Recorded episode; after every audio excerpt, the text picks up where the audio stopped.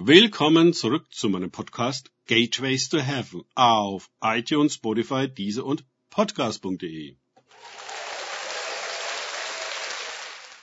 Mein Name ist Markus Herbert und mein Thema heute ist pervertierte Mission. Weiter geht es in diesem Podcast mit Lukas 9.5 aus den Tagesgedanken meines Freundes Frank Krause.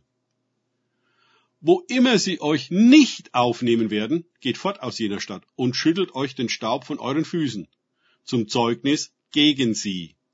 Lukas 9.5 Obgleich die Apostel also in einer Haltung der Würde und des Friedens ausgesandt werden, im Bewusstsein, die Botschaft und den Anspruch des Reiches Gottes und seines Gesalbten zu vertreten, sowie ausgestattet mit Vollmachten und Kräften, die alle Menschen davon überzeugen könnten, dass hier wirklich die Boten einer höheren Macht kommen, würden sie dennoch auch Ablehnung erfahren, wie Jesus es ja auch selbst erlebte. Die einen schreien Hosianna, die anderen kreuzige ihn.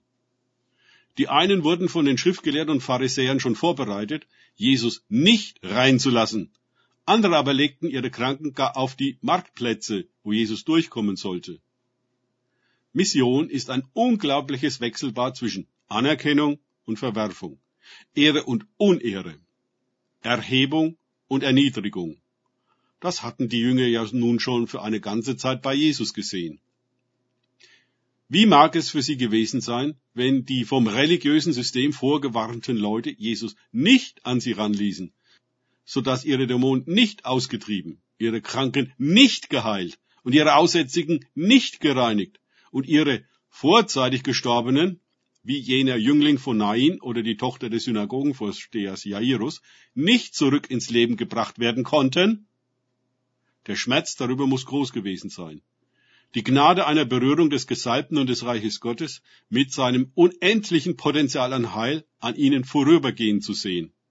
Wie überaus bedauerlich, wie dramatisch dumm, wie beißend und verkehrt das ist.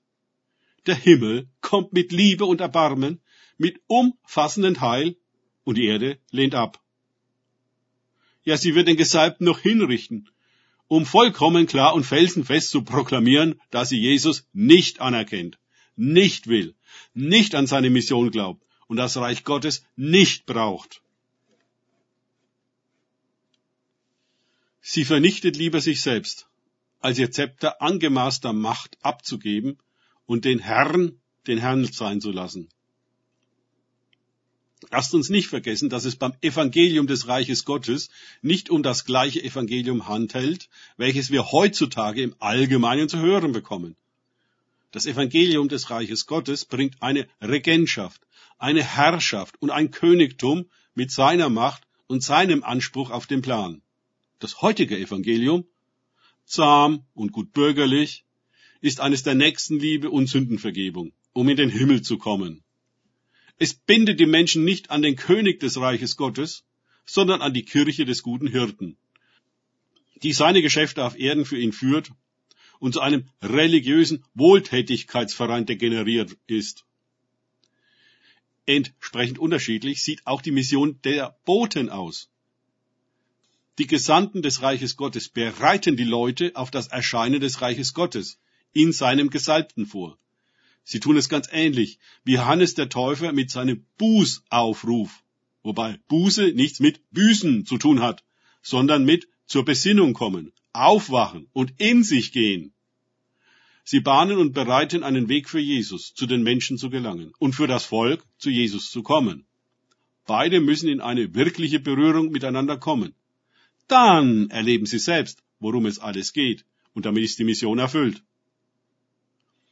Das Kirchenreich fordert die Menschen auf, in die Kirche zu gehen und ihre Regeln zu akzeptieren, um dadurch rechte Christen zu sein. Es kann gut sein, dass diese Gläubigen nie in ihrem Leben in eine direkte Berührung mit Jesus kommen und niemals in den Heiligen Geist und mit Feuer getauft werden. Es kann gut sein, dass sie niemals die Macht und die Herrlichkeit des Himmels erleben, der ihre Dämonen austreibt und Kranken heilt, der sie reinigt, aufrichtet und vor allem in Menschen verwandelt, die ursprüngliche Position als Gottes Gegenüber einnehmen. Die Mission der Kirche besteht in karitativen Werken in aller Welt. Etwa Schulen und Krankenhäuser bauen und betreiben, Lebensmittel verteilen, Kleidersammlung und so weiter. Was ja alles nicht schlecht ist. Aber wir dürfen das Reich Gottes und das Reich der Kirche nicht miteinander verwechseln. Ich glaube, Jesus hat es mit der Kirche heute oft genauso schwer wie damals in den Evangelien, mit der Synagoge und ihren hohen Herren, die gar keinen Messias und keine Mission brauchten, um fromm zu sein. Danke fürs Zuhören. Denkt bitte immer daran. Kenne ich es oder kann ich es? Im Sinne von erlebe ich es. Erst sich auf Gott und Begegnungen mit ihm einlassen, bringt wahres Leben. Gott segne euch und wir hören uns wieder.